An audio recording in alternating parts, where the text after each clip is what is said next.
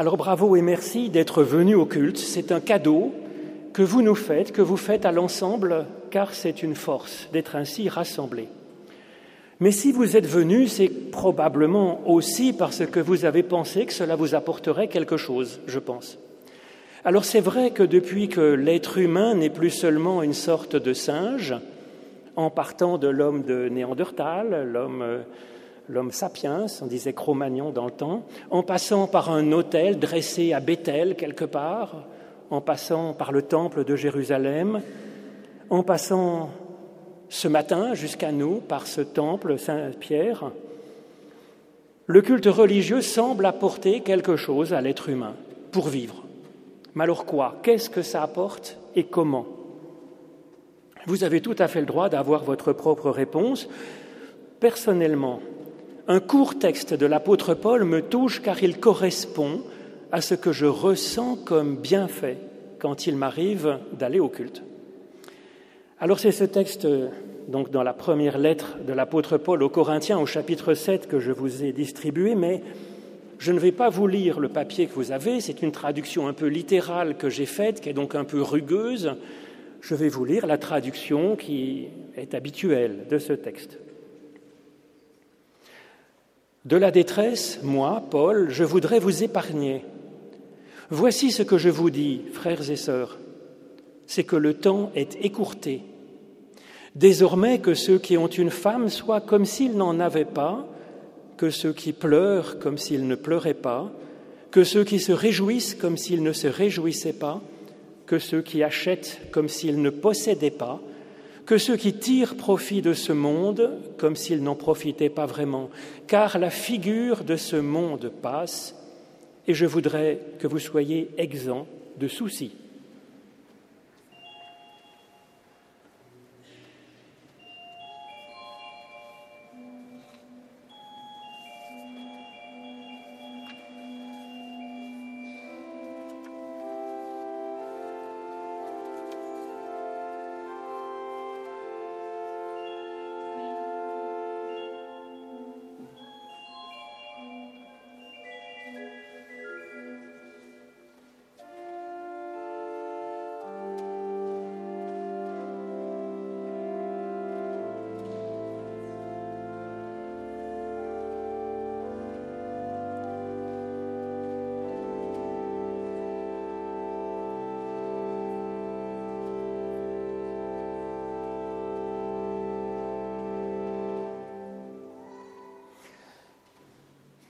J'espère vous expliquer un petit peu pourquoi, mais je trouve que dans ce texte, il y a quelque chose comme le culte, le culte qui est une suspension dans le rythme de la vie quotidienne et qui permet de prendre un peu de recul pour euh, mieux voir les choses en perspective. Bien des éléments dans le fait d'aller au culte favorisent cela le fait que le dimanche soit associé dans notre culture, dans notre inconscient, à un temps de pause en dehors de la vie productive, le fait de sortir de chez soi, d'aller dans un endroit quand même très particulier, très connoté, avec sa place dans la ville, sur la colline, avec les orgues, avec ces murs qui sont comme patinés par des siècles de louanges et d'espérance en Dieu, le reste de l'environnement favorise aussi cette prise de distance par rapport à notre vie quotidienne, ces prières, ces chants et ces textes qui viennent du fond des âges. Ce dépaysement symbolique est assez puissant en fait. Il favorise une prise de distance par rapport à notre vie quotidienne, une sorte de très salutaire suspension hors de ce monde, de ce rythme de notre temps, de notre vie quotidienne, pour mieux les habiter ensuite, bien sûr, pas pour s'en retirer définitivement. Viennent alors les éléments essentiels du culte, que sont le questionnement de la parole, la prière, la beauté des harmonies et la rencontre avec les autres, mais voilà, le retrait hors du temps et hors du monde pour vivre autrement. Alors qu'est-ce que nous dit l'apôtre Paul? Je vais prendre donc ce texte. Ce que je vous dis, frères et sœurs, c'est que le temps est écourté commence ce texte dans nos traductions habituelles. Mais ça peut sonner comme une menace dans les traductions habituelles. Attention, le jugement de Dieu va vous tomber sur le coin de la figure. comme lorsqu'on entend au cours d'un examen plus que 15 minutes. Alors ce n'est pas du tout ce que veut dire Paul, si vous voulez, car le temps dont il parle ici ne peut pas être écourté. En effet, le mot grec qui est utilisé, c'est le mot kairos. Or, kairos, ça vient dire l'heure du rendez-vous. Une heure d'un rendez-vous ne peut pas être écourtée, elle peut peut-être être avancée, reculée, euh, passée ou fut à venir, mais on ne peut pas écourter un kairos. Littéralement, ce que dit Paul en fait est très poétique. Il dit que le kairos a cargué ses voiles. Alors carguer les voiles, vous qui êtes au bord d'un lac, peut-être vous savez mieux que moi ce que ça veut dire, mais quand le bateau arrive à quai, il faut couper euh, la motricité, donc on, cargue les voiles, on les range. Et donc le kairos a cargué ses voiles, ça veut dire, voilà, qu'il est maintenant arrivé au port.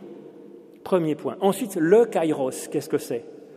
Pour Paul, ce n'est pas n'importe quel rendez-vous. Le kairos, c'est l'instant où le salut éternel est donné. Alors pourquoi est-ce que les traductions de la Bible, elles changent cela? Parce qu'elles essayent de rétablir plus ou moins inconsciemment le schéma classique du temps de la vie humaine. Avec notre naissance, le temps de la vie en ce monde, et puis l'instant décisif où nous passons dans l'autre monde pour la vie éternelle.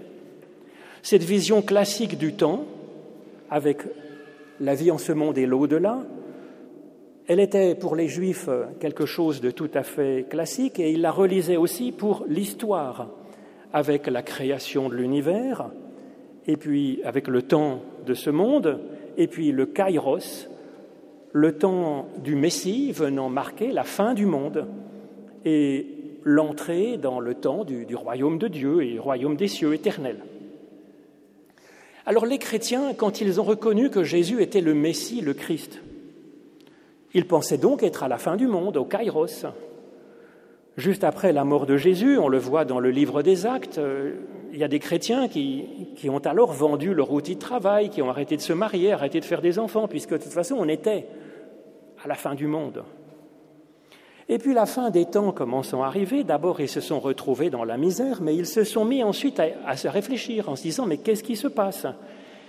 Et ils ont mis à comprendre le temps de l'histoire où nous vivons maintenant, entre l'arrivée du Messie et la fin des temps, comme un temps messianique. Et ils se sont mis à attendre le retour du Messie, qu'on appelle la parousie. Et donc nous serions dans un temps de gestation du salut, un temps un peu d'attente. Alors c'est le schéma mythologique que les traducteurs convoquent finalement dans leur traduction et le message de Paul, du coup, en devient menaçant. Il n'y a plus que peu de temps avant que le juste et impitoyable jugement de Dieu arrive, que l'examinateur ramasse les copies. Attention, vérifiez bien vos fautes d'orthographe. Ce monde dans lequel vous vivez et qui vous semble solide et sûr va finir tout bientôt. Sous-entendu, obéissez bien à l'Église, sinon ça va chauffer. Alors ce n'est pas du tout ce que dit Paul en fait. Heureusement, et il dit même en fait radicalement l'inverse. Le but de ce passage, nous dit-il, et on le voit à la fin, c'est que nous puissions être sans inquiétude face à ce monde qui passe et face au kairos, face à l'arrivée de Dieu dans notre vie. Les voiles du kairos ont été carguées. Nous n'avons donc plus à attendre. Et il n'y a donc plus rien à craindre, parce que s'il fallait que nous soyons grillés par la foudre de Dieu, ce serait déjà fait, puisque le kairos est déjà arrivé maintenant. Tout est accompli, dit Jésus sur la croix, et cela veut dire la même chose. Alors tout est accompli, le kairos est déjà arrivé, et pourtant nous vivons comme avant dans ce monde. Notre montre continue à tourner avec une exactitude impeccable, suisse. Et puis Paul affirme donc que ce temps que nous vivons et le temps de l'éternité coexistent, le temps de ce monde et le temps de l'éternité. Et ça, c'est une révolution. Et ça permet de voir la vie tout autrement, je pense. Alors pour lui, Paul, c'est pas une sorte d'abstraction théologique, c'est quelque chose de très concret, c'est du vécu. L'irruption du kairos, de Dieu venant le sauver, ça lui est arrivé dans sa chair alors qu'il cheminait furieusement sur la voie romaine magnifique, pavée, qui va de Jérusalem à Damas. Il y a fait une expérience décisive du salut de Dieu. Et puis, il est un peu frappé, mais il continue à rester vivant en ce monde. Il garde son métier de fabricant de tentes, il garde son travail de philosophe et de théologien, d'interprète de la Bible. Il reste militant dans le domaine de la religion. Il demeure citoyen romain. Il continue à avoir des crampes d'estomac ou je ne sais quelle autre maladie qui le frappait. Seulement, désormais, il a un autre rapport à ce temps, ce monde, à ce monde, à ce temps qui passe inexorablement, comme il le dit ici. Il a une autre recherche il a une autre espérance qui n'est pas une espérance pour les calendes grecques, mais une espérance qu'il vit maintenant, aujourd'hui, dans le temps présent. Et donc Paul nous dit que nous vivons deux vies simultanées, superposées, tressées ensemble. Celle de la vie éternelle que nous partageons tous, puisque le temps ultime est arrivé à bon port. Et puis celle de la vie en ce monde, que nous continuons à vivre et que Paul nous dit qu'il est bon de chercher à vivre avec le moins de détresse possible, bien sûr, parce que c'est important aussi. L'une de ces deux vies n'exclut pas l'autre. C'est d'ailleurs pour ça que l'apôtre Paul entre ici dans les profondeurs de sa conception de la vie. C'est parce que pour lui, ça a des conséquences très concrètes pour vivre mieux le temps de ce monde être moins souffrant, plus heureux, plus créateur. Les Corinthiens, en fait, lui ont envoyé une longue liste de questions de morale de base, pratico-pratiques, et il tente d'y répondre. Et au milieu de cette réponse qu'est la lettre aux Corinthiens, il les répond ici avec ce petit texte, en les aidant à tresser ensemble ces deux vies ou ces deux dimensions de la vie, ces deux temporalités et à être ainsi fidèles ensuite à leur vie particulière grâce à ce regard qu'ils vont pouvoir avoir et sur l'éternité et sur le temps de ce monde. Alors il dit ensuite, Désormais que ceux qui sont mariés soient comme non mariés, nous dit la traduction habituelle.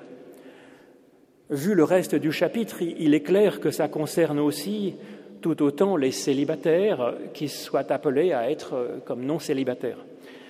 Que ceux qui pleurent soient comme ceux qui ne pleuraient pas. Alors qu'est-ce que ça peut vouloir dire? Là encore, j'en suis désolé, mais il est utile d'aller regarder le détail du grec parce que ces textes sont un peu denses et complexes.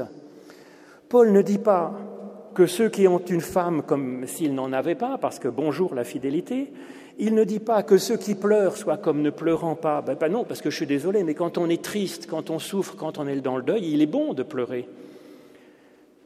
Alors Paul n'invite pas, contrairement à ce que pourrait laisser penser la tradition habituelle, à sortir du monde ou à être indifférent à nos conditions de vie en ce monde. Il ne dit pas de ne pas se marier, il ne dit pas de, ne plus rire, de ne plus pleurer, de ne plus acheter, de ne plus posséder, de ne plus profiter des joies de ce monde. Il nous laisse libres sur tout cela. Il n'invite pas non plus à faire comme si, c'est-à-dire à jouer la comédie du monde alors que nous serions déjà tout entier investis dans le spirituel ou dans l'éternel. Au contraire. Alors que nous dit Paul en vérité quand on regarde le détail eh bien, Paul emploie des participes présents substantivés, dirait un professeur de grammaire. C'est-à-dire, quand nous pleurons, que nous ne soyons pas un pleurant, une personne enfermée dans cet acte, déterminée par cela. Ne pas se laisser devenir sa maladie, son métier, ne pas se laisser devenir sa joie, sa peine, mais vivre cette vie authentiquement, certes, mais sans être réduit à cette vie, sans y être enfermé, déterminé, prisonnier par cette vie, et donc avoir de la hauteur. Car notre vie en ce monde a été touchée par le kairos, nous dit Paul. Cela nous dépasse, mais c'est comme ça. Le salut est déjà donné à tous, le salut n'est plus à arracher. Du coup, Paul avance des idées inouïes. Il n'y a plus de différence, nous dit-il dans la lettre aux Romains, tous sont pécheurs, tous sont justifiés par don de Dieu. Et puis il ajoute plusieurs fois dans plusieurs lettres, il n'y a plus de différence, il n'y a plus ni juif ni grec, ni esclave ni libre, ni homme ni femme, car tous sont un en Jésus-Christ. Il est tout en tous. Alors pourtant, ces différences existent bien. Il y en a d'autres, des différences donc d'origine, d'orientation du désir, d'intelligence, de sensibilité, de travail, de conditions sociales, de situation de famille, de santé, d'âge, d'humeur. Ces différences existent seulement du point de vue de la valeur, du point de vue de la réussite de notre vie, du point de vue de notre dignité présente et future. La vérité est ailleurs. Christ est en tous et notre être, notre vie, notre poids est là. Cette simple remise en perspective, je pense, est extrêmement puissante pour faire face à notre vie quotidienne, à la fois avec responsabilité, mais aussi avec moins de, de poids dramatique, si vous voulez. Et nous sommes si facilement agités, nous dit Kierkegaard, ou bien découragés, ou bien frivole, alors que le Seigneur est dans l'aujourd'hui, bien ajusté, mettant les choses en juste perspective et donc pouvant prendre les bonnes décisions pour aujourd'hui, pour ma vie et pour moi. Kierkegaard est un grand lecteur de Paul, bien sûr. Il parle de notre existence à travers trois stades, ou trois dimensions en fait, que nous avons à vivre simultanément pour bien vivre notre vie. Le premier, esthétique, représente les aléas de la vie et effectivement, cela nous secoue tout au long des chaos de la route. Le second, stade éthique, représente un temps plus long, un temps de la fidélité, des attachements, si vous voulez, que l'on prend. Et puis le troisième temps, religieux, c'est l'aujourd'hui de Dieu, c'est le kairos, où Dieu nous garde pour l'éternité. Et où on rajeunit finalement, nous dit Kierkegaard, grâce à ce troisième temps. Il est donc utile et sain de prendre le temps, effectivement, le temps concret dans notre vie tous les jours, pour tisser, pour tresser ces trois temps, pour les remettre à leur place, pour euh, en comprendre les rythmes. Et personne ne peut faire ce tressage de ces trois temps à notre place. Dans ce geste, se dénouent bien des difficultés et des angoisses de la vie présente. Cela demande de prendre régulièrement un temps de recul, un temps de Shabbat, dirait Moïse, un temps hors du temps des six jours de labeur pour s'ouvrir à une autre temporalité, celle du septième jour, celle où la bénédiction de Dieu ajuste, s'ajoute finalement à la création matérielle. Et ce septième jour, ce Shabbat, c'est une façon d'expérimenter très concrètement dans le temps de pause que même un jour où nous ne fabriquons rien selon le temps de ce monde, eh bien, Dieu nous bénit et Dieu continue à s'articuler avec nous, à faire équipe avec nous. Le Kairos, lui, il ouvre même sur un huitième jour, celui de l'éternité. Et c'est pourquoi les baptistères sont en général, dans toute la chrétienté, sur la base d'un octogone. Et c'est pourquoi nous fêtons, le culte est le huitième jour, afin de chercher ensemble à s'ouvrir à ce temps de kairos qui est déjà là par la résurrection, et de chercher ensemble à mettre en perspective le temps de ce monde, le temps de la bénédiction et celui de notre vie éternelle en articulant ensuite ces trois temps dans notre vie quotidienne par des décisions personnelles responsables. Cela donne une extraordinaire, je crois, richesse et profondeur à notre vie sur Terre avec les autres, à travers les joies et les peines, avec une meilleure résistance, une meilleure résilience, je crois, à ce temps qui nous cabosse. À travers les joies et les peines, à travers nos différences les uns des autres, à travers nos pleurs et nos rires, nos façons de posséder, d'user la vie, d'être malade et de guérir, de vivre en couple ou de vivre seul, d'espérer ou de déprimer. Au-delà de ces recettes utiles que sont une souple et libre pratique permettant de prendre ce temps de suspension, ce temps d'écart du monde, comment se saisir profondément de ce kairos, un peu à l'image de l'apôtre Paul qui en a été bouleversé? Alors c'est facile pour lui, puisqu'il a vécu son chemin de Damas. Mais et les autres? Mais c'est là que Paul est formidable et qu'effectivement il veut nous aider. Il n'est pas uniquement un mystique, il est aussi un philosophe. Et sa démarche est un peu comme celle d'un scientifique qui, faisant une expérience en laboratoire, en tire une loi physique permettant d'avancer au-delà même de cette seule expérience de laboratoire. Il traduit son expérience mystique donc dans une nouvelle conception de notre vie et du temps.